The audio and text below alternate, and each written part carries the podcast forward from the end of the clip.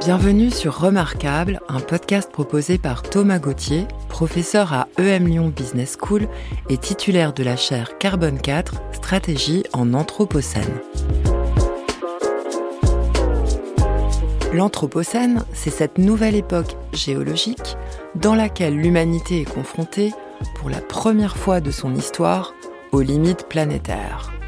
Pour mieux comprendre les enjeux de cette nouvelle époque, Thomas va à la rencontre de celles et ceux qui explorent inlassablement les futurs et qui se remémorent l'histoire pour bâtir un monde habitable dès aujourd'hui.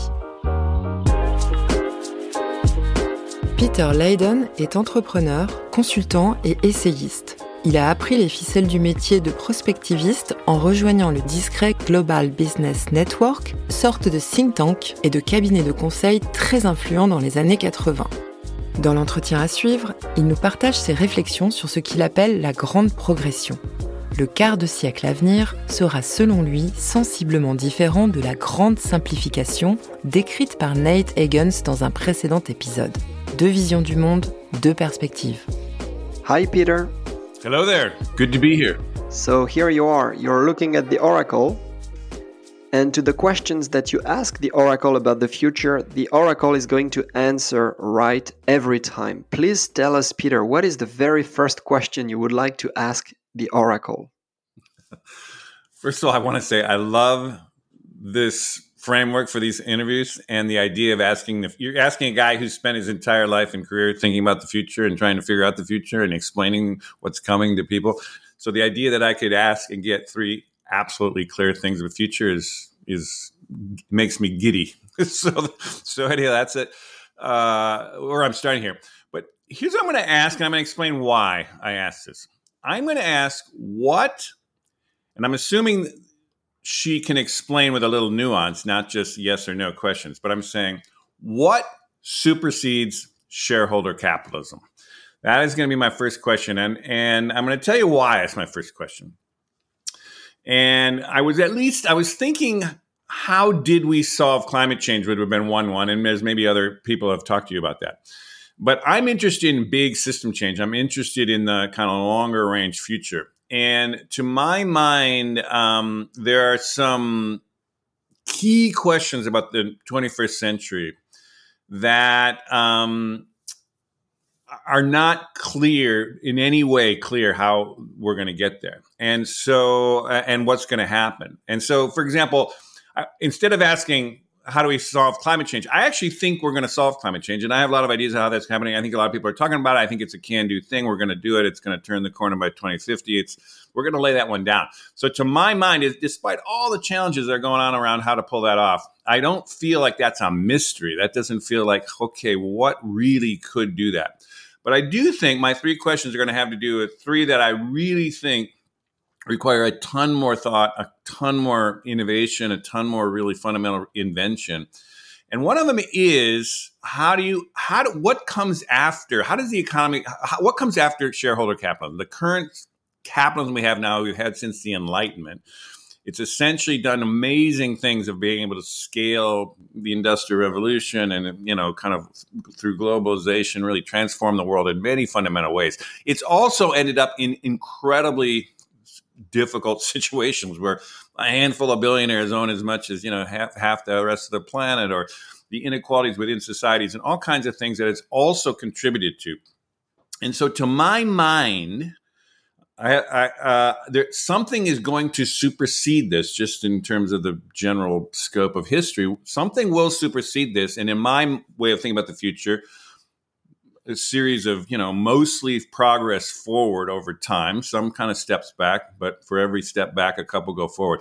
I actually believe we will have an economic system in the world that will essentially move wealth more equitably through society. And it will be kind of lead to less extreme kind of inequalities. And but we'll still have a dynatism and we'll still probably be rooted in some kind of market economy some kind of way. But that there would be something. Now you're seeing people talk a little bit about it now, like what's stakeholder capitalism? You know, how do we kind of move wealth to workers as well as communities as well as everybody who has a stake in these kind of uh, companies or corporations or entities in the in the global capitalism but it's just kind of a lot of talk and kind of vagueness now.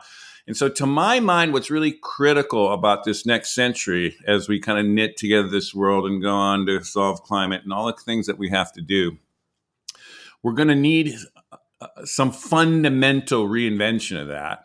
It could be a, a, ton of reform might kind of curb these excesses and keep channeling and squeeze the juice out of essentially what is known as you know this 20th century capitalism we've gotten used to. But to my mind 21st century capitalism will be something that we will see as different from shareholder capitalism of the 20th century. There will be a 21st century version that'll be better that'll be more equitable that'll be more dynamic that'll have less externalities in terms of what we're throwing into the you know the, the environment and kind of causing climate change and not accounting in that in the system not running for these extremes. That system is going to be something it might still be called capitalism it might have some kind of other name but it'll be distinct from this. And the more insights we could have now on that if she could just tell me what does supersede the system that we're used to now and have been used to for literally 250 years here now if she could tell me that we could backcast it we could kind of re- retro you know we could move backwards from that re-engineer it backwards and say ah that's where we should be placing our energy now. That's where we should be evolving these economies. That's the kind of reforms we should put in place. That's the kind of regulations we might nudging. That's the kind of convenings we could have of you know intellectuals and economists from all over the world to kind of rethink at a fundamental level and get us to that place and maybe accelerate the pace of change. So that to me would be a fantastic uh, piece of the puzzle that I would love to ask her. So that's my first one, I would say. Well, thank you, Peter, for this um, opening question, and and I think you're starting big with um, asking the oracle about ways in which the current capitalism may evolve. Um, I've been thinking about this, probably not as much as you have, and one of the correlated questions I'm asking myself, and I'd like to ask you, is do we see early signs of organizations? Do we see early signs of companies that are on their own or perhaps through the means of coalitions with other organizations moving into this next version of capitalism? Where are the signs of emerging futures that you suggest to the listeners? They pay particular attention to. And the second related question i'd like to ask and throw in the mix for you is how can organizations that would be willing to take this bold step towards moving beyond capitalism may do so without finding themselves at a disadvantage. There is something about rules of the game, I guess, that those you know early birds will have to escape to create new rules of the game. How do you maneuver in a tactical way this transition from one to another economic paradigm? Fantastic questions. And I'll give it. I'll give you some insight on that, just basically on my own journey, which I know by the end of the interview we're going to talk a little bit about my own journey and, and what I've learned over the years. Um, first of all, uh, after the 2008 financial crash that went through the West and throughout the world, the 2008 crash, there was a real kind of shock of recognition around uh, many economists and many people in business and all kinds of governmental leaders that you know the, this the system that as currently figured out was was got us in this mess. And that and that there was a lot of structural and really deep seated problems of essentially how we're organizing the global economy and that and, and under that that these national economies and I got involved in one effort that was very interesting. It was a group that was called, it's essentially an institute called the Institute for New Economic Thinking. It goes by the uh, INET, is what it goes by in terms of its acronym. And it was funded uh, by George Soros, who many of you out there might know, you know, a billionaire who had basically made a lot, of, kind of made a lot of money uh, in the in the, the the 20th century version of capitalism. But he also had a very strong and profound desire to actually fundamentally rethink the foundations of economics. And so he thought the way to do that would be to fund with a lot of money, of which he did, uh, put it into a essentially a new institute that would essentially cultivate the next generation of economists And uh, it was headed by a guy named J- Rob Johnson, who I knew quite well through other things. And he recruited me. And at the time, my startup and my crew was called Next Agenda. And we helped them essentially build the foundations of that, their website and their media for the first two years, we essentially they had convenings of, of tons of world class economists, including Nobel laureates, all kinds of things in Cambridge, England, and um, and if you had to kind of think about what they were doing, is they were bringing together a lot of people that appreciated what John Maynard Keynes had basically the breakthroughs in the coming uh, off the Great Depression and World War II. That was the last time we saw a fundamental rework of economic policy, at least in, in, in, in the eyes of these folks. And then it had kind of economics had shifted in the early 80s to kind of a Milton Friedman, more free market fundamentalism kind of challenge. The, the Keynesian was more kind of government intervention and how do you steer the economy differently. Uh, the free market economists who'd kind of taken over, you could say, uh, high, high level economics from the 80s on. And so what was happening was all these young economists coming into the game to get on with their careers, they had to kind of buy into that free market fundamentalism the way this was seen. So I, uh, the INET idea was let's fund the next generation of economists, young economists, with enough kind of support so that their careers wouldn't be destroyed if they kind of went off on a limb in these new ways of thinking and give them the kind of financial cushion and the kind of credibility to actually take off and build their careers. And so this has been going on for about a dozen years now. It's still very successful. It's actually happening.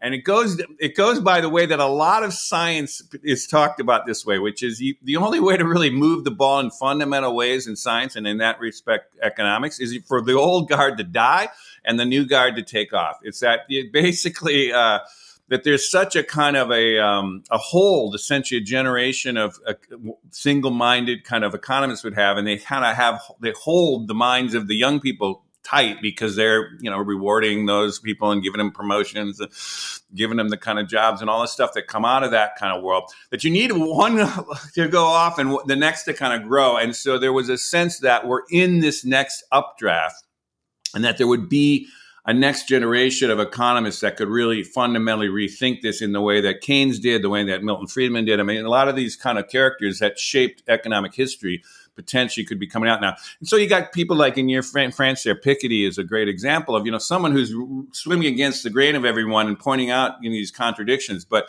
you can't just have one or two economists here and there doing this. You have to have essentially a, a whole co- whole cohort of them. And so that's one thing that I think is happening now is we're, we're watching essentially almost foundational rethinking the structure of how could you run modern day, you know, economies, uh, you know, with all the dynatism and entrepreneurship and all the kind of innovation that we need, but do it in ways that you kind of move wealth differently and everybody kind of benefits better and there's less externalities and all this kind of stuff. Um, anyhow, that's kind of one answer to that. Um, it, it, the question of where would you go on that thing. And the second thing you're asking is essentially how, if you're a company or something, how do you uh, or how do you get ahead of the game if you're not an economist fundamentally rethinking it, like I was describing there. And that's an interesting. I'll give you another example of something I've been involved with. Um, there's a whole thing called uh, the long-term stock exchange right now um, that has been launched recently out of Silicon Valley here and it was it's run by a guy named Eric Ries, um, who has been kind of famous uh, young guy, relatively young guy, uh, who had kind of uh, came up with a whole kind of methodology of startups of kind of um, uh, uh, uh, all, the, of, of, innovation, essentially how you chat, you you start with smaller kind of ideas and you iterate and you test them and you pivot and all this language that's been coming out of Silicon Valley for the last 15, 20 years. A lot of it has been he's been known as one of the people that has helped innovate and spread that kind of framework. But what he's really been his passion recently, and again, it's something I've been kind of involved with a little bit, is how do we start create a stock exchange that isn't kind of that is a long term stock exchange that essentially is the people investing in the companies in this long-term stock exchange aren't kind of everyone focused on their quarterly returns and this, you know, every three months is like, what's the return? What's your return? What's your return? What's your return? Which has kind of made this mania of short-term thinking in the global economy and all stock exchanges all over the world are basically based on this kind of kind of absurd way of thinking about stuff it's sure it helps for efficiency and it helps for growth and that in kind of a short term way, but it doesn't allow the long term planning, the long term kind of uh, bets that you have to do to really kind of fundamentally transform the world. And so the point is, there could be institutions, nascent institutions to start. This is organized just like NASDAQ or the New York Stock Exchange, but it's a separate stock exchange.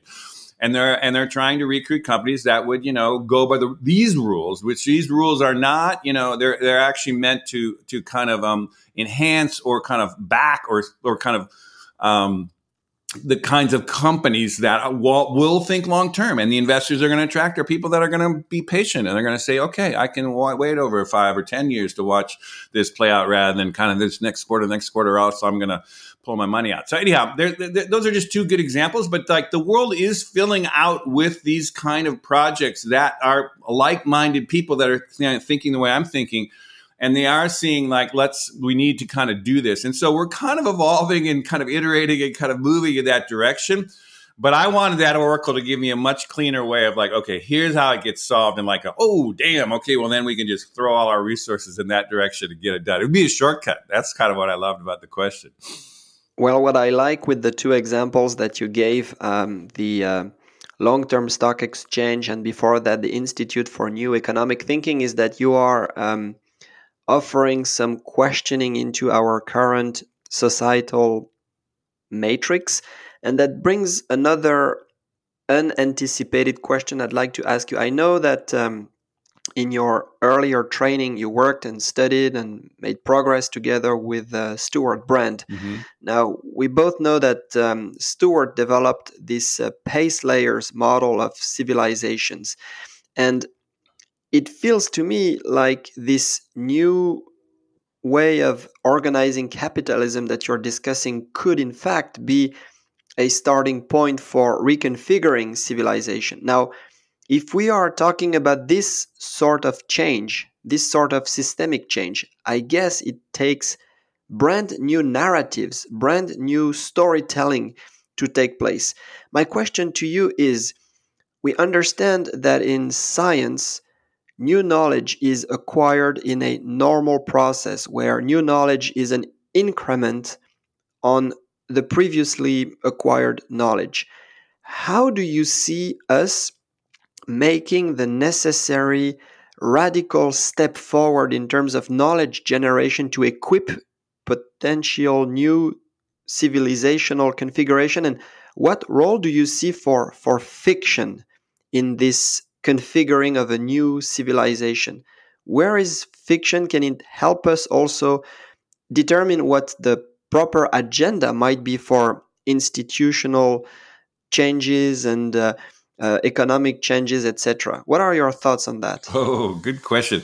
Although I tell you, this is going to be a five-hour interview here. I think if if we're going to go down this all these paths off these questions, but I First of all, I want to just applaud you're raising this idea of Stewart Brand. Stewart Brand, by the way, for folks out there, there's a new biography out there of him. There's a new documentary of him out there. Stewart Brand is one of the most unappreciated, but is really one of the great minds of, of our time, honestly. And I worked with him in his strategic foresight firm uh, called Global Business Network. I worked very closely with him for four years. And I also have worked with him in what is now, he has founded the Long Now Foundation, which is uh, another collection of amazing folks thinking really long term, like 10,000 years out and 1,000 years out, those kind of thinking. And I've also worked with him there in a, a couple capacities we can talk about if, if it's useful. Anyhow, totally great idea. Long term, it infuses my own thinking. He's a great mentor of mine. Um, the uh, but I do think well, and you've actually kind of already detected where I'm going with this interview because this interview, I'm talking civilizational change. I mean, to me, what's the most important thing, and my oracle questions you'll we'll get to later are also at that scale. Basically, what I feel we're in in this century, we're going through a civilizational scale change. Um, and essentially, and we'll get into it through the whole thing. So we don't have to go tons into that. But I will just say what it's closer to what happened in the Enlightenment we're essentially do, going through another one of those really foundational periods where fundamental inventions are being created that will kind of be centuries long kind of innovations. And, and we can get more into the details of that later.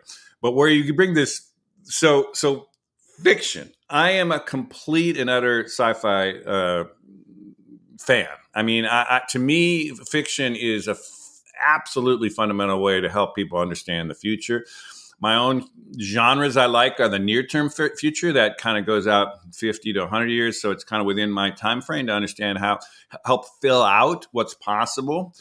Too much of, of sci-fi is essentially very dystopian usually, which is a d- disappointment to me because I think in actuality the world is progressing and things are mo- moving in more positive ways. I'm an optimist. I see the future as, as opening up great opportunities and things that I love.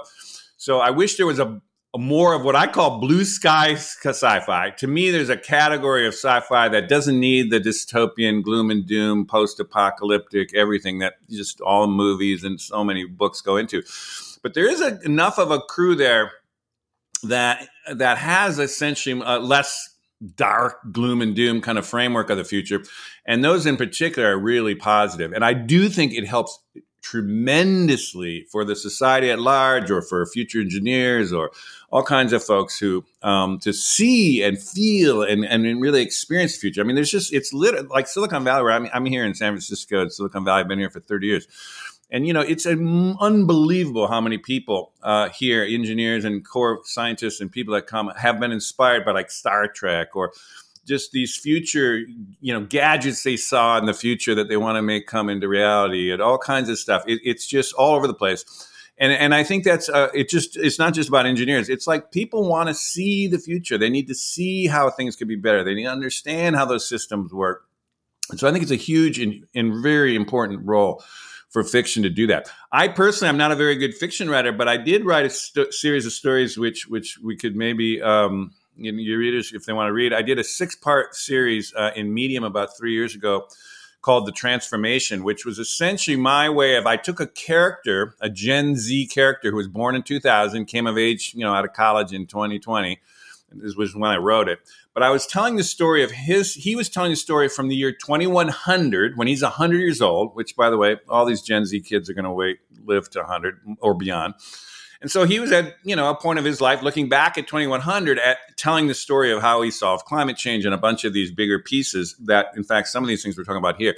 And my idea there was just simply what you just said is just through a story to have – to have people say, "Oh, that's how we solve climate change," or "Oh, that's how democracy evolved," or "Oh, that's you know what's going to happen with you know these kind of various big swings here," and to give people a more hopeful sense that this is all solvable and that you know, which I believe it is, and anyhow, and give people a fact. So, absolutely, totally into sci-fi. Anyone out there listening, go. I mean, I can give a million examples of what else what to read, but. Um, but anyhow, that it's absolutely a way to help understand the future. All right, let's go back to the oracle then and um, now is a chance for you to ask the oracle your question. What would that be? Okay well this is going to sound familiar but it's going to be a very different question. It's going to say what supersedes liberal democracy? Another way to think about this is what, how will the best democracies operate in 2100 that was another way i was thinking of, of phrasing the question but by asking what supersedes this thing I'm implicitly baking into the question, a po- I would call it a positive framework, which is I do believe humans will evolve off these fundamental institutions that we have now, and we will get beyond the limitations of those institutions. And so, all I'm trying to ask that that uh, I'm not, you know, I'm not, I didn't want to pinpoint the date or you know all this kind of stuff. I just said what will supersede that, believing that in this century they will be supersede, and that she could explain to me the next what democracy looks like later in this century. Now, the reason I want to tell you this is the sim- it's very similar to the, to the one I did before, but it's very different. We were talking about the core economy, which is fundamental to any society. The other one is is really democracy, and I would say what's happening now in America is like completely a great example of this. But Europe, Europe's running into these same problems. Is you know our representative democracy was invented literally whole cloth, uh, basically in the eight, 1780s. You know, they didn't know about electricity. They were trying to just figure out, oh, what lightning was electricity, let alone electronics. I mean, you know, anyhow, it was a kind of a mindset that was, you know, for its time was a brilliant breakthrough. It was actually using the, the you know, the best, as good as you could probably get at that time to figure out how would we get representatives of people together and how would we make decisions and how would we do these things? But anyhow it's complete 250 years later it's just completely out of whack. And, and so america is just convulsed with these you know how closely people over there watching.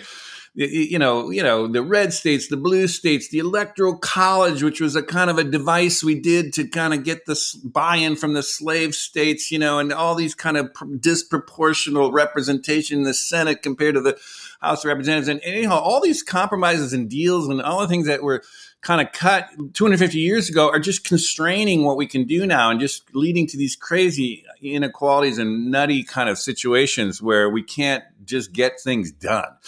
Now, it seems to me that if the founders of our country were sitting now and devising a, a, a, you know a democracy like they did back then, they would be insane if they didn't take advantage of you know digital computers and you know high speed internet and you know AI even you know and it's like how would you figure out how the majority of people want the country to go and how would you efficiently get the government to you know kind of carry out that majority ideas protecting the minority, of course, that's you got to kind of deal with that too. And there's a balance in there. But you would have started just with a whole different set of tools, a whole different set of operations, and a whole 250 years of knowledge of how people work and how the economy works and how politics works and you know you know neuroscience works and manias and all kinds of stuff. We just we're in a very different place. But the problem is we can't start from scratch. We're actually starting we're constrained by these old rules. To my mind, uh, I think climate change and some of the other challenges of the century are just going to build the pressures in there so high that we're essentially going to reinvent this in some fundamental way. And Europe has its own way of talking about this, and we're all kind of linked in this kind of Enlightenment era of representative democracy. I do believe it's going to move forward, that there will be very fundamentally different ways that will work better, reflect better. And I also think it'll be a kind of in a more global context as well um, you know that that we will have a more functioning, a more a, a, kind of a democracies that would be maybe not as efficient as autocracies or totalitarian regimes like China and you know Russia are now, but it would essentially get around the limitations of those. You know, so so China can move fast on climate change; it can kind of move quickly and do things, but it also ha- opens itself up to horrible kind of vulnerabilities like when one guy at the top, Xi, kind of gets the wrong call around COVID. Hey, let's we're going to lock everyone up for you know zero COVID policy. Nobody can say, "Hey, that's a bad idea," or "What about another idea?" or "Why don't we vote on that?" or whatever. There's no way to stop. So anyhow, the, the vulnerabilities of autocracies are just obvious, and ultimately, in the long run, democracies are um, better in terms of because they can innovate, they can change leadership, they can evolve. It's messy and crazy and takes slow, and it's all that stuff about democracies. But ultimately, they are better than autocracies long term. So, what I'm just trying to figure out is how do we get a much more fair and equitable democracies that are also efficient and are uh, competent to the level or they're kind of closer to what you can do in autocracies and essentially because we're going to need that given you know the scale of challenges we got ahead of us including and first and foremost climate change. So anyhow, my question is how do those work? And then same thing, you could work backward from there and say, oh damn, that's how they did it. Well, damn, then then we should be right now investing in, you know, some kind of you know digital voting and da da da, or these kind of AI enhanced kind of ways to par- parse out majority thoughts on you know where that we should go. Anyhow, there's a bunch of things you could brainstorm on, but the point being is, if you knew actually where it's going to go, you could actually channel so many of your resources into making that accelerating that change and making that happen quicker. Well, I am not going to try and reformulate what you said, but it triggers new thoughts that um, I don't think ever crossed my mind. It's like what you're saying is if we go back in time and appreciate the circumstances in which the founding fathers in the US and perhaps the French revolutionary on the other end of the pond did it when it was time for them to think up governance for their land and for their people, they, in a way, were in sync with the civilizational, you know, matrix of their time. Mm-hmm. They were using the best and brightest technologies available. They were basing their thinking on the most advanced philosophical thinking, they knew about humanism. Yeah. And what I sense or what I hear you say is that upgrading our policy systems, upgrading our governance is, is another civilizational act. It takes to completely connect this thinking with where we're at in terms of technology and where we could be, mm-hmm. where we're at in terms of, you know, degraded earth system and where we could be, but it cannot be just in reaction of all the other layers of the world around us changing. It's got to be synced with the various changes that are happening around us. Is that reasonable yeah. as a reformulation? Totally right. I would say that. And what what's uh yes. But what happens in civilization levels change is usually something has to happen more radical.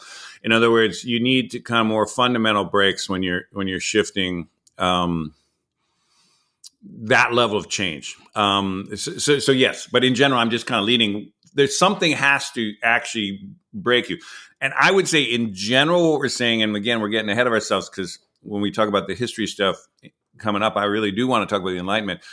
But basically, these brilliant innovations of the Enlightenment essentially have carried us so far, but they have also, every one of them has gotten us in trouble now, including these outmoded democracies. We're, we're, we're essentially paralyzing these dynamic modern countries by essentially strapping them to a kind of a institutions that are just way outmoded. At a time when we need to move fast and do things very comprehensively and change very thoroughly. So, so probably that is not going to be an incremental reform here and there. I think it may be more fundamental, and that gets a little wackier because you know. But in history, that's what we've seen is more dramatic junctures that happen. In fact, including the you know you mentioned the, the French Revolution. It's like they're revolutions. You know they're they're overthrow the old way. You know they kind of rebuild from the scratch. You know it happened here. We had a war with you know the colonial rulers of Britain, you know, to kind of start from scratch. I mean, these are not normally kind of just, oh, hey, what do you say we all try something different? They, they usually happen more kind of fundamentally. So I don't know. I, I, don't necessarily welcome that, but I actually expect it. I think something's going to happen along those lines. I hope it's not as violent as we, we've had in the past, you know, but but potentially it might be. Uh, anyhow, that's just we maybe the oracle would tell us that. Say, well, you know, yeah, you got to this, but you have to go through this and that, and you know, good luck with that. Whatever. I don't know. It depends how much he's going to tell us. All right. Well, speaking of the oracle, you have another chance to ask her a question about the future. What would you like to ask now? Well, at the risk of being redundant here, I'm going to do a, a whole other category, but it's in the same framework. The same idea is is what supersedes the nation state. And the other way to think about this is how will global governance work by 2100 is another way to think about it. Um, in other words, we're at a situation now where we're approaching, you know, we're on track to hit about 10 billion people on the planet. And we are at a stage of globalization where we have, you know, now in just the last 40 years knitted together the world in ways that, you know, great leap forward, you know, um, how the global economy evolved in the last era here to knit in China by the way, China then brings 800 million peasants who are living on two bucks a day or less, you know, brings all of them into kind of a global economy where they're all working and, you know, many of them middle class and, you know, thriving and in ways they hadn't done. So there's a great humanitarian pos- positive side of what globalization did, particularly in the developing world but also it kind of reconstituted this essentially very interconnected world. Now, you know, people talk about, oh, we're going to react from it and all this. There's a lot of issues in this transition that are making, you know, us kind of refine things. But in general, the general trajectory of hum- humanity on planet Earth is going to be towards more and more global coordination to the point that we're going to be working on a planetary scale. I mean, humans in 50, 100, 1,000 years from now, whatever, they're going to be there unless we run into some disaster scenario or apocalyptic crazy thing, which sci fi gives us a million ways to think about that. But in my way of thinking, and most people, I would say, maybe not most people, but the way I see the world evolving, we are progressing. But one of the things we have to figure out is how are we going to coordinate these billion people in new ways? And um, so far, because of the great innovation of the Enlightenment, the nation state, we essentially figured out an international, international nation state system that kind of through treaties and you know tariffs and you know million ways that we've kind of coordinated to some extent moving you know people across hey you got to have a passport or you know oh goods oh we're going to you know charge you a little tariff here or there, or anyhow, whatever, all the stuff, customs and, you know, all that stuff we have. Anyhow, it evolved and it was a really pretty innovative way. But it's also gotten us to the point we've still got 200 independent entities that, you know, when you say, okay, we all got to sacrifice a little bit differently here to deal with climate change. And then we say, okay, who's volunteering for that? And, you know, okay, well, yeah, is that a binding volunteer? Well, maybe not binding, but okay, if you don't live up to your thing, well, what are we going to do? Well, nothing because we can't really do anything with those, you know, independent initiatives. Anyhow, my feeling is that we're going to get beyond that. And it's going to come sooner than later, I would say.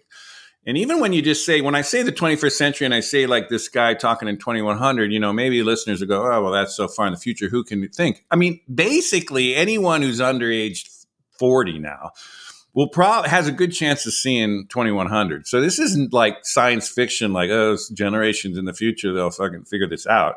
It's like, no, it's like your kid. I got a kid who's, you know, 30, right? She will absolutely be alive. I mean, barring some catastrophe in 2100. You know, that's not, it's just that. And my grandkids will live, you know, deep into, if not fully through the next century, right?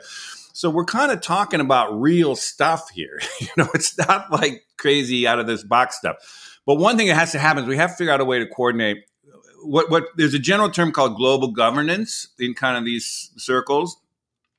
To my mind, it is the least understood category of these three I just mentioned. I think people have some pretty good ideas of how the economy could evolve differently and and operate differently. And even people, I think, around democracy, oh, that's a big challenge. They would be like, okay, we could imagine some kind of digital democracy or a different way that we're utilizing these technologies in, in ways to get majority rule. But I think this idea of how would you coordinate a global scale amongst 10 billion people, um, you know, is a much harder problem. And what I will say is this: is people say, "Oh, the world will never do that." because we have this 20th century idea that you know the UN will control everything and there'll be you know one category a handful of people at the top of the world running things. I don't believe that's how it's going to happen. There will and there will be a lot of coordination and autonomy at a city state level or a city level I think in my own feeling. But there will be many more ways to organize things at a planetary scale at a global level and some of that will carry legal weight in ways that we don't think of it now. And so it's not and that thing is going to be driven by i think as much uh, necessity given pressures of climate and things or global pandemics that are inevitably going to come out this century more and more. I mean covid was a good test run but there'll be more. Anyhow there are going to be things that are global at scale on a relatively small planet and we're going to have to figure them out together in a different way but that is the hardest problem of these three I've just asked her. And so if she could give me or any us, you know, that answer, it's like, oh, this is what's going to happen. It'd be like, holy shit. Then let's double down on that and and move in that direction because that is the hardest one right now. And I will tell you this: it's not just me thinking about this. Uh, you mentioned um, the long now, or I mentioned the long now, and Stewart Brand over the pandemic. I hosted a thing called the Civilization Salons, which were virtual conversations like roundtables of about a dozen people. And because it was uh, hosted by, it was the board of directors of the Long Now asked me to do this, and many of the board participated in these conversations. But because of that, we literally got the elite thinkers of the world. I mean, I had Nobel laureates in these conversations. I had they were private conversations; they were not public um, but one of the things, and what we were trying to do is think 25 years out. So we took a co- concept like governance in 25 years. We and we asked everyone to bring their questions of what would they want to know, kind of like his Oracle thing. What would they want to know if they could know something about governance in 25 years? What would they want to know? And many of the people were bringing, you know, again, world class thinkers and bringing to, these, to the table these questions. And I will say one general thing I will tell you came out of these conversations. We held many of them, and I hosted all of them. Um, is a general concern about those last two questions I asked, which is how is the world going how are liberal democracies going to get more competent and more efficient at solving moving fast and solving things but solving the collective will of the majority and two how will we coordinate globally and those are like on the front lips of like global, you know, global, Nobel laureate economists are thinking that, and and and you know, uh, anyhow, we had all kinds of different crazy people. But basically, the point being is like, I'm not the only guy thinking about this. These are really tough problems, and they are ones that we got to figure out pretty soon here this century. And so, boy, if we got insights from a magical oracle, it would be awesome. well, I don't want to um, add even more um, challenge to the challenge that you have uh, shared with me and with the listeners, but um, I guess I will. Regarding this uh, global governance question that you asked, it also comes to my mind that um, we're talking global governance for the future of not only human beings, but also non human beings. As we recognize more and more the um, intertwined relationships that we as a species have with other living species, that is perhaps yet another level of complexity that we would have to deal with. And plus, it appears to me that as scientists are helping us appreciate what planetary boundaries are, as scientists are helping us also describe what could be a safe operating space for humanity, a question that is emerging is how do we, let's say, create a sustainable and desirable bond between what hard science tells us about this safe operating space. So essentially, science tells us what is our playing field, how big is our sandbox as human beings like to play. But then the rules of the game that human beings would play are probably better designed for the long run by, as you were saying, an augmented version of uh, liberal democracy. And I personally am wondering how there will eventually be some connection between hard science telling us more and more precisely what our safe operating space look like and I guess social science and uh, social innovation and all kinds of innovation showing us the way forward towards a better version of, of uh, liberal democracy. That I don't know how exactly it will, uh, you know, eventually work. But um, I don't know if you have any thoughts on. Well, well, I, I, I, I, am not exactly sure if this is exactly the way to build off your idea there, but basically, what I would say is, um, I'll, I'll give you an example of like my wife. I've been with her for 30 years. Anyhow, we've been all over the place together. And um, she's a uh, therapist. She's a uh, she's much more into human psychology. She's in a social work. She she's been trying to solve homelessness basically for the last 30 years. While I've been out there in Silicon Valley trying to you know do all the things with technology. So there's a whole body of human innovation and creativity and insight. And she's also very spiritual. She's much more spiritual kind of person. She has all these meditation practices and she's very enamored of Ayurvedic medicine and kind of ancient traditions. That, anyhow, my daughter is like, when she grew up in this house, it was kind of, you know, okay, she saw two worldviews, you know, that kind of work but are also evolving in in kind of together in a way because now the neuroscience like she's increasingly talking to me about the latest neuroscience is like saying things that had been ancient wisdom you know was reinforcing you know for the last 5000 years. Anyhow there's all this kind of kind of melding essentially of the human insights into the way forward that I think is a healthy thing. And I think ultimately over the century, I think we're going to increasingly see that melding of things that we thought of as spirituality and all these kind of things. You're like, well, we're actually scientifically going to show, oh, that's why that's happening. That part of the brain is doing this and whatever, all kinds of stuff we're going to understand better. And um, so I do think it's it's not just a matter of technological innovation going forward, or or for, uh, or even the hard sciences going forward. I think it's it's absolutely going to take the social sciences in the broadest sense, political. My own background is political science and eco- economics and but hers is psychology and you know neuroscience and you know I don't know. Anyhow, everybody has a piece of the puzzle here. If we all kind of kind of move ahead, because yes, I think the level of innovation that's going to happen is civilizational level innovation. And when you get to that level, and, and maybe in this next questions we're going to get into the history things. Um, when we've seen this happen before, these are not isolated, you know, a handful of elites solve something. It, it's essentially a, you know, society wide kind of upwelling. that happens across many, many, many different fields at the same time. And I think I think that's where we're at. We're heading into it. I think you already can see the pieces of it coming, but I think much more is on the horizon, basically. Well, let's um, move on to the second part of the interview. Then let's look in the rear view mirror.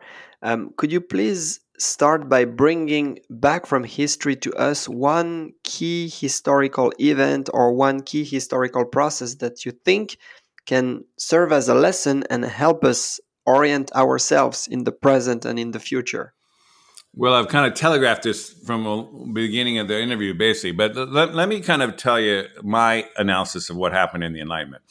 So, the Enlightenment, for those that are not as familiar listeners out there, I mean, again, you, there's a little debate on when it started and that kind of thing. But, you know, the way I think of the Enlightenment is something about like 1680 to maybe 1800 or so. Um, and you can start a little earlier. It can, again, uh, whatever. There's a bunch of ways, but think of it that 120 years um, or so. Uh, it was mostly centered in in Europe. The U.S. played a part of that as an extension of Europe. Uh, but essentially, what happened in that period was essentially the building of a new civilization. That essentially is the civilization we're still operating in right now, but that it's essentially getting us into trouble. And I, will even squeeze down further, and I do talks on this, and I've written some writing that mentioned actually the writing I mentioned to you earlier incorporates some of this thinking. But basically, to me, to my mind, there were six meta in, me, mega innovations, like fundamental innovations that happened in the Enlightenment that were really that you have to understand. One was essentially mechanical engines was one obvious thing, but that that was the most profound thing that humans could basically that physical power could get amplified through machines was essentially a, a, a, superpower, basically, that happened. And it had never happened before. So uh, mechanical engines was the first breakthrough. Second one was carbon energy, which is now getting us in trouble. But basically, humans had not been able to harness coal, which later went to, you know, oil, which later went to natural gas. But we hadn't really been able to harness that except haphazardly through, you know, throwing wood on the fire, occasional coal thing on the fire. But anyhow, the point is we essentially harnessed a, a, an energy source that was just crazy powerful. The third one uh, was we essentially invented uh, industrial production, and along with that, factories and all the different ways that you could essentially scale using that those machines and that energy, and then you could scale them and scale them to a way that average people could get you know live well i mean it's again if you go back to that period of time literally like 90% of the people on the planet were living on the equivalent of two bucks a day or less. I mean, it was everybody was poor. Everybody was poor in the world before the Enlightenment. It was only through industrial production and all these different ways that we eventually get that we could spread and raise the living standards all over the world. Um, so that there was a three. That was the third big innovation. The fourth one, which we've come down, these the last three ones are essentially the ones we've already talked about. The other one was financial capitalism basically there was no way before that that you could take a money and trust that if you gave someone your money and they grew that thing you'd get a return on that and you could take it away. And it was literally invented. It was actually more in england. And one of the things that was interesting about it is they recruited at the time because uh, this was a problem that no one could figure out how to do is and so what they did is they took the smartest guy in the world isaac newton who had invented calculus and had figured out gravity and they drafted him to be the master of the mint of England. I mean, it's like people don't realize this is they took the guy who figured that shit out and said, "Hey, we need you to figure out how to make people trust the mint." And our currency to and and once he cracked that thing, he was he was the he did this for twenty five years all the gold in the world went to England, basically because everyone said, "Oh shit, man, this is one place you could fucking do it." And so it was this crazy, powerful thing for England. But anyhow, the point is, we invented financial capitalism. So that's the, the fourth one. The fifth one was we invented representative democracy. I mean, that was the one contribution the U.S. did, which as a colony, you know, we were kind of hanging on to the Enlightenment. We did that. And then, of course, the French Revolution was right there too. I mean, anyhow, there was that moment when the West invented for the first time, humans had always been ruled by basic kings or chiefs or whatever you want to call them. But never had been. I mean, there had been a few moments in Athens and a few times where there was some democracy, but in terms of a scalable thing that could actually work over time, that was an invention of profound importance.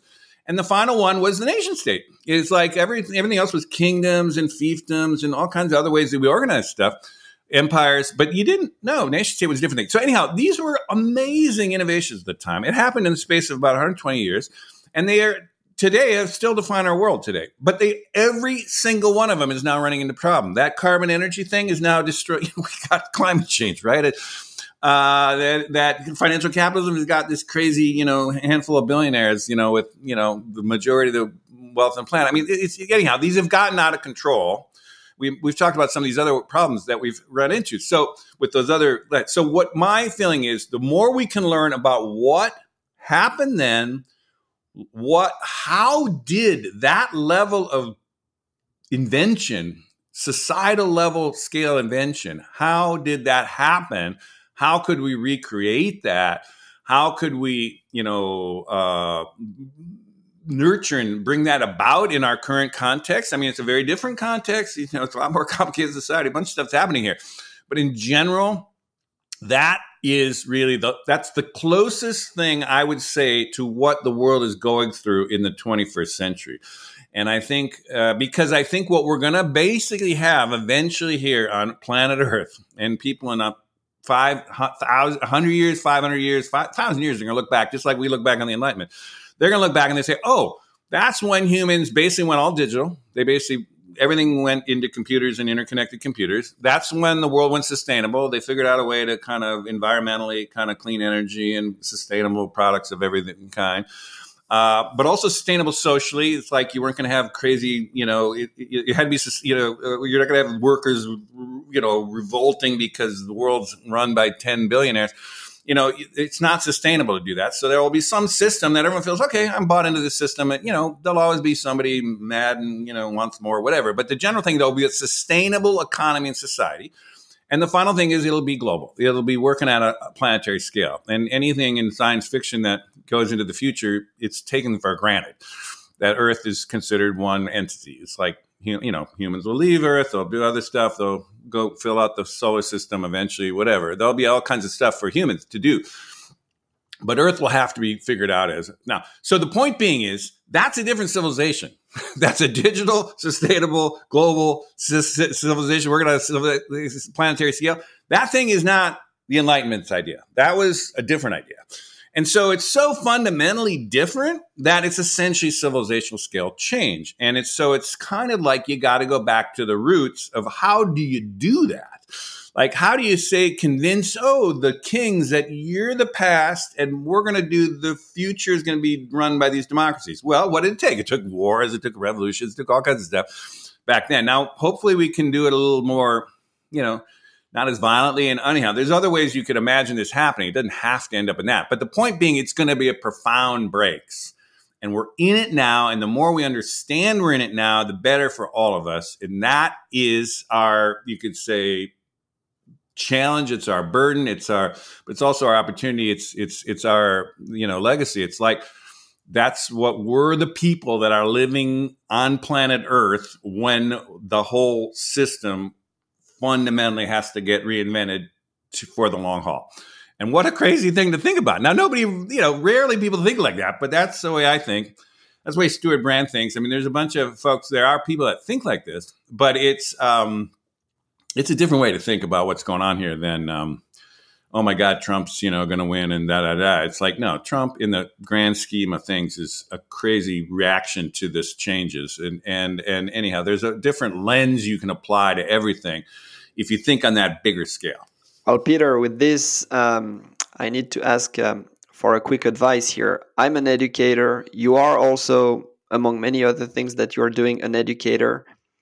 How do you go about, um, let's say, training business school students at civilizational level um, leadership and uh, business innovation and all those sorts of things that they are trained at doing. You know, business schools are the way I think of them organizations or educational places where we help students learn how to organize and and how to, you know, create efficient ways of getting communities of people to transact with one another and in a way build societies together what do we change how do we how do we alter training in business schools to reach this civilizational level that now you've been talking about a few times in the interview? Well, I'm talking. Um, good question, great question. But here, here's the way I do it because you're right. I am in ways. I, I, do a lot of public speaking. I almost, I, I probably talk once a month, if not twice a month, in a keynote where I spend an hour. I was just down in Mexico, for example, at what is called the MIT, which is Massachusetts Institute of Technology. MIT in the U.S. essentially is there's a version of it down in um, uh, Mexico called they call it Tec de Monterrey. Anyhow, it's MIT of Mexico and they had gathered like the business elite, 500 business elite of, of Mexico, and I did a keynote talk down there um, just last week. Um, and I, but I laid out kind of a big idea like that. I didn't go into the civilizational conversation, but I'm going to tell you how I do this. But anyhow, I was laying out this idea of the future, and it, it was extremely well received, and people really love it. And I do this a lot. So here's the way I think about it, which is uh, I don't really go into the civilizational change with uh, business folks. Uh, uh, I mean, people like yourself, and you know, actually, if anybody I do it with, it's Europeans because European business people do have more of a civilizational scale kind of sensibility. But in general, I don't really go there. I do that with more academics, a different kind of people. But um, but I do do that this way. I talk about so my language is that for the next 25 years to get to 2050, we're going going through what I call the Great Progression and that is essentially we're going, we're laying the groundwork for three fundamental new technologies. The next iteration of information technology, which is AI, among other stuff, you know, the metaverse, a bunch of stuff too. But let's just say AI is the big one. Energy tech, which is essentially transition to clean energies of all kinds, and ultimately diffusion, I think, which is another story we can get into. And the third one is essentially biotech or synthetic biology, which is essentially going to be essential to essentially getting products and things in sync with nature. It's essentially biological engineering. We're essentially going to biologically engineer, we're going to engineer living things, which is, again, something we've never been able to do. But now we can do it. So anyhow, these are core technologies that are going to drive a tech boom and an economic boom in the next 25 years. But we're also there's other things happening in these 25 years that essentially is a series of what I think of as fundamental system changes like we're going from carbon to clean energy. That's a fundamental system change. Now, in that kind of thing, but there's a bunch of them. They were going from the internal combustion engine to you know electric cars. It, some of those are obvious, and then but there's a dozen of them like that. And so, what I find with business audiences, and so I would by extension business students uh, in your case, um, is they are absolutely central to what I see as this fundamental system changes of the 2020s, which are going to scale by the 2050s. So basically, the systems are getting invented and modeled in this next decade, like where are all the chargers going to be for electric cars and like you know how will people you know with range anxiety you know get to the mountains? And you know there's a million questions like people don't know right how it's all going to work right? But that's going to get figured out by business you know and government and stuff too. I mean it's in sync. But i mean this generation's business people are going to crack the new model get the paradigm shift of their thinking from the old way of thinking it to the new way. The young people are already there but you're teaching them. But anyhow get them in the new system crack the models, and then scale it to 2050 so we can turn the corner on climate change and get a handle on global warming. That's you know the big project, right? And that's a business that's the great progression. That's an era of progress. It's going to solve a bunch of things. It'll get us to where we need to go. You don't even have to mention civilizational change in that. In them, and there's a lot of motivation. There's money motivation. There's save the planet motivation. There's all kinds of motivation for everyone to do that. But it happens that that is laying the foundation for the even bigger transformation, what I call the rest of the century, I call the transformation, which is so the great progression is just crazy 25 years of we're going to progress to get to this foundation. Then the next, the rest of the century uh, is what I would call the transformation, which is more civilizational scale change, which will probably involve more the, the evolution of democracy, the evolution of global governance, the, evolution of you know capitalism itself. I mean, I think those things are not going to happen, you know, next year, kind of thing. But they're going to basically be built on that sustainable economy that we got up to speed by 2050. It's going to be built on all this stuff, right? So, from a business point of view and a business student point of view, if you just stay focused on the short term, relatively short term, it's 25 years, but the relatively short term goal here is we got to make this system change across all these systems and we got to make them as fast as possible. And if we can do that, then yes, it's going to have laid the foundation for this other stuff. Now, if there's some of them that want to hold both ideas at the same time, they're all in sync. It's just, it's a continuum of essentially evolution of, of the society.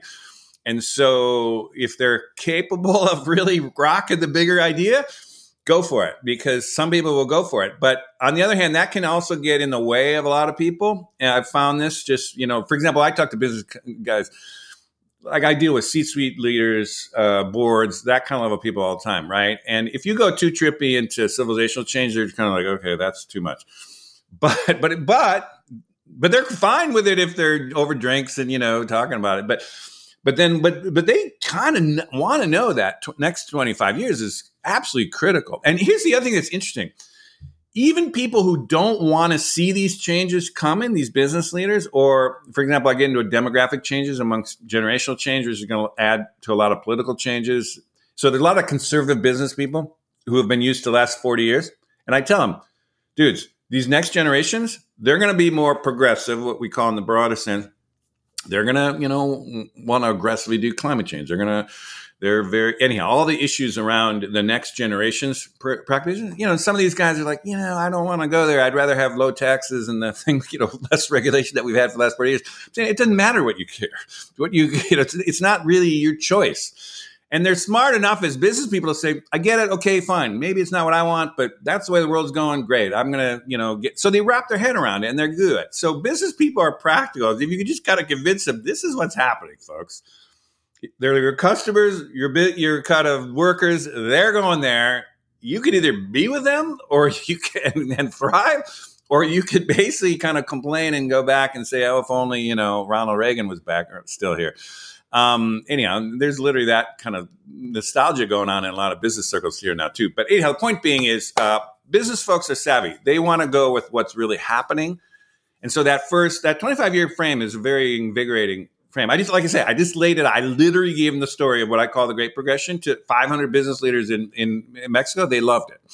But it was about, this is, a, you know, Mexico has a lot of oil. And I was just telling them, that's over, folks. Basically, it's going to be a sustainable clean energy thing. And I laid out the numbers and I showed all the charts and I gave them the whole thing. And they didn't like throw shit at me at the stage. They were like, we get it. Okay, that's happening. I, we, we, it's convincing.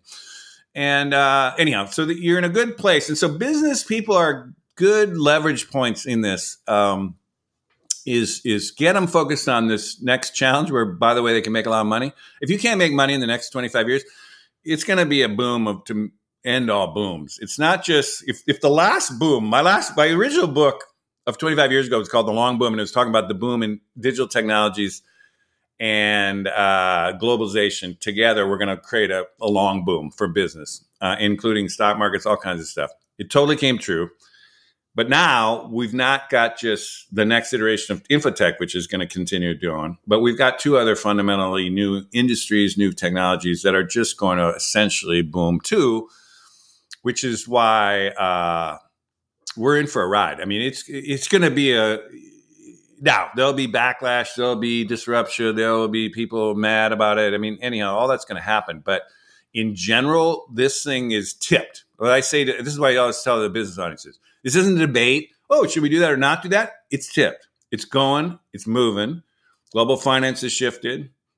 Like the whole global auto industry is going electric. Period. Full stop. That's not a debate anymore. Five years ago, it was kind of a debate. Ten years ago, it was absolutely. In fact, you'd be a better bet to say it's not going to go electric. But that is not a debate. That's a tipped industry. It's happening. And there's a bunch of those examples now. And so your generation you're teaching now are now all going into the next systems. It's the next systems, which is the great opportunities. It's the great moments where you can actually make fortunes. You can make, if not fortunes, live well. There's a ton of ways to thrive in that environment. Uh, and so people are talking about, you know, the, oh, the recession and slow growth and all that kind of stuff. That's just, they don't, I'm totally, that's totally wrong, in my opinion. We're heading into another great boom, honestly. Anyhow, a lot to be said there. Okay, Peter, we're getting to the third and final stage of our conversation here. Um, we're going to focus on the present to finish our conversation. Could you please tell us about the very different ways in which you intervene in the world? Can you share with us some ongoing thought processes that you have, some ongoing practices that you're involved with that you think will resonate with the listeners and possibly give them some additional food for thought? Sure. And I love the idea. We've, we've gone through the future, the past, and now the present. Um, well, I just want to start by basically saying that I've lived a, a privileged life of which I uh, am very grateful for. But I would just say, in the context of the world, you know, uh, of all the people on the planet right now, I, have you know grew up, you know, in America. I grew up in a middle class family. I had you know great opportunities for you know I went to the best schools in kind of the East Coast for college and grad schools. I've, um, you know, um, anyhow, my life has, has been a, a good opportunity. And, and, so I've never really worried about money. So it's just, I mean, I want to put this. So, so one of the things is I've always been able to do kind of what I want to do and I, and make and live while doing it because, uh, I just have that background. It's not like I come from money. I don't come from money. I come from a kind of middle class family and all that. But because of my, you know, education, my networks, my talents, I've never really worried about money. So I've always kind of prioritized a mission oriented career. That you know, and and so one thing is, you know, can you do that? Depends on your own situation. But I've done that. So this kind of makes this kind of is the context of why I was able to do this. So from an early age, um, basically, I have wanted I've kind of grokked at some level that this is what this thing I've been laying out to you for the last the civilizational scale change and the kind of epic moment we're living in, all that kind of stuff. I've actually felt some version of that from the very beginning, I, and so I kind of began my. I came out of college in the kind of early '80s. This will date me here, but so I've kind of was, but I kind of watched when Reagan and Thatcher kind of changed the foundations of, I was literally at Georgetown in university in Washington, D.C., when Reagan won and brought essentially a very conservative ideology into what had been for the, you know, since World War II, a very kind of dominated by a more liberal, uh, democratic kind of way of going. And that was kind of, so I watched this transition at ground zero there. And, um, and so what I've based, but I've also, but then I just kept my whole life thinking I wanted to follow the story of our time. I wanted to essentially make the most of my time in on the planet, kind of in this kind of giant story of our time. And so I've actually tried to organize my career to actually go to the places that many of the places that I actually thought this was happening. So one thing which which people don't know much about necessarily, but I started as a journalist and I ended up as a foreign correspondent in Asia because at the time again by the late 80s when I really was over in Asia, I mean it was a great story of our time. It was the beginning of the rise of China. It was essentially Japan at that time people forget this, but you know is that was at the peak of its kind of ascendancy, uh, worrying people in the West that the Japanese way was going to solve things. Anyhow, I went over there as a foreign correspondent for Newsweek. I basically traveled the whole region, got to know Asia, spent a lot of time there and understanding that part of the world. But then, you know, I kind of I had enough background in technology that I also understood oh, the next big story is going to be this um, technology story. And so, without giving all the details, you know, I ended up being work here in San Francisco with the founders of Wired Magazine, which was ground zero for all the technology people of the world. Um, and it became a place to watch this crazy story of the last 25, 30 years happen here in San Francisco, right? It, anyhow, so there's been a kind of a series of decisions I've been able to do and just you know, to get to the places that essentially are happening. And not everyone can do that, but I would say to the extent you can do that uh, is something to think about, which is go to where the action is. It's kind of an instinct of all journalists, but essentially it applies to everybody. And those networks, those early innovators, every time you get in, and I also do this in all kinds of different fields. So another one I did is I really uh, was fascinated by politics. So Eddie, how I got involved with the early uh, Barack Obama's early campaign, and I basically was able to help Democrats transition to politics on the internet because I knew at that time was and I spent four years doing this, and it was basically a full time job, and I basically took technologists from the valley into Washington to cut, and, and it was part of the uh, Obama campaign, but basically kind of changed fundamentally how politics was run on the internet. Like people didn't even know what Facebook was or what why would anyone want a youtube video or you know what, what what's a google ad? And no one knew that stuff. So anyhow we kind of did so anyhow i, I kind of like to go to where things are happening and where these key people and key innovators are to learn. So that's one big takeaway i would say. Think of yourself as this bigger story. Go to where these things are. Um, but also uh, just stay total curious. I mean, to me, it's like my my the driving force of my career, besides learning, uh, besides essentially being part of the story and being a part of the mission, is essentially learning. Is like if I I need to just be constantly learning, and it, I get bored very quickly. Uh, and so to me, uh, you know, which is good or bad, but it's more like I want to know a lot or a little about a lot of things is kind of my way of going rather than know a lot about one thing. So, for example, I was in a PhD program, recruited for a PhD program in Columbia when I was coming out of college, and um, and I went as far as a master's. But then they tried, told me, "Oh, you have to specialize in this one little thing that just goes deep, deep, deep, deep, deep." And I said, "You got to be kidding! I want to figure out everything. I want to not connect." So anyhow, I shifted to being a journalist, took another master's in journalism, and then later went on to be a journalist. But the point being is, like to me cross connecting, multidisciplinary focus, uh, knowing a lot, connecting the dots between happening in different fields is a va- much more valuable. I shouldn't say more valuable, but it, to me, it was a more valuable skill to do. And I would say it's underappreciated out there. And I think people should, if I were thinking, if you're thinking about these kind of things, think about the cross connect. Think about the multidisciplinary side. Think about that's where innovation happens. That's where all the neat stuff happens. So anyhow, broad curiosity. And then I would basically, and this is something I did again, I'm kind of privileged to be able to do this. I reinvent myself every five years. I mean, I literally pretty much do something different every five years. Uh, I've had four different startups, really, in so many ways. Um, and I've had, but I like you can just see. Oh, I was in the foreign correspondent thing, and then I was in the technology thing, and I was in politics thing. And, you know, I kind of do these things again, privileged because I'm able to do that for all these reasons, and you know, able to adapt to these spaces and get my way in there and figure it out how to do it. So it's not everyone can always do that at that scale, but I would just say the reinvention process is a really good one.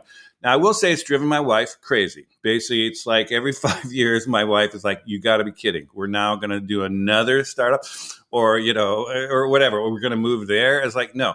So anyhow, it's not exactly. you got to be with the right wife who's who has been good. She's supported my risk because it's a high risk thing. You're leaving something that you know how to do, and you could just sit there and be fine for 20 years. It's like, no, I'm going to go do something different. And and anyhow, you got to start over, and you got to bunch of stuff happens. It makes me alive and it makes me feel energized and I'm learning. I love that. But it and it reinvents me and ultimately has been, I think, a successful way forward for me. Um, and you know, we've done fine. We've lived well. I mean, my wife would not object to it, but I'm just kind of being not a little bit facetious, but I'm also kind of saying it is not your normal way people would run their lives. But basically, to me, it has essentially been a fascinating way to run a career. And at least if I were thinking like that. Uh, if I was early in my career, and if you're like your students and kind of things like that, I would definitely stay open to the idea of perpetual reinvention. And whether you want it or not, it's probably going to happen. I mean, I think the pace of change and innovation is going to just keep going, and I think the opportunities are just going to keep spooling out here. So, in some ways, whether you like it or not, you might end up doing that. But I would just say get ahead of the game and kind of get in that mindset and. Uh, think of yourself as a series of essentially five year shots at doing something remarkable in your life. Um, and but keep in mind at all times that sense that you're living in a really amazing, a rare moment in history. Essentially, you're you're in a time that is really going to be remembered for centuries to come. And I think that is something that people don't really think about it deeply, uh, if at, if at all. But uh, keep that in the back of your mind that you're living in an amazing time. There's a lot of crazy opportunities, um, and but also there's a lot of need to really help move the ball ahead for you, you know your society or wherever you live, France or wherever it is, or um, but also around the world. It's like we're, we're really in a cra- amazing moment of time, but uh, it needs everybody to kind of lean in and, and, and, try to do their part. And so uh, I'd highly encourage you mission over money. You need enough money, but don't get obsessed with making money. There's a million ways to make money. Um, but do get try to think about your own mission in life and what you can do, and then uh, just start that process. And uh, by the end of your life in 2100, uh, when you're looking back on it, you'll feel happy that you did the best you can, and you were part of this amazing story, basically. And that I think would be a good way to think about. Uh, that's why how I think about it. I'm not going to make it to 2100, but I do think I'm going to hit 20, 2050. And I think by the time then, I'll be able to look back and uh, feel pretty good about what I've been doing in my career. And so good luck with yours. Be the way to end it. Thank you, Peter. Together, we've established a new record on this uh, podcast. I think that uh, you shared with us multiple insights, exploring the futures, bringing back some uh, key moments from history, and now, well, simply sharing with us uh, perhaps a uh, you know a tiny little recipe of uh, let's say striving for connecting our uh, personal history with with the long term history and and and feeling a connection between ourselves and all the people around us but also feeling the connection between ourselves and those that were here before us and those that will be here after us. Lots of insights here and um, i uh, hope and i do trust that our path will cross again. Thank you very much, Peter. Oh, it's been a pleasure to be with you. And good luck with uh, interviewing more remarkable folks out there. There's a lot of them.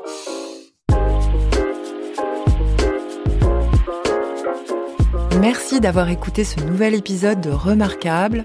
Pour ne rien rater des prochains, abonnez-vous. N'hésitez pas à laisser une note et à parler du podcast autour de vous. À bientôt!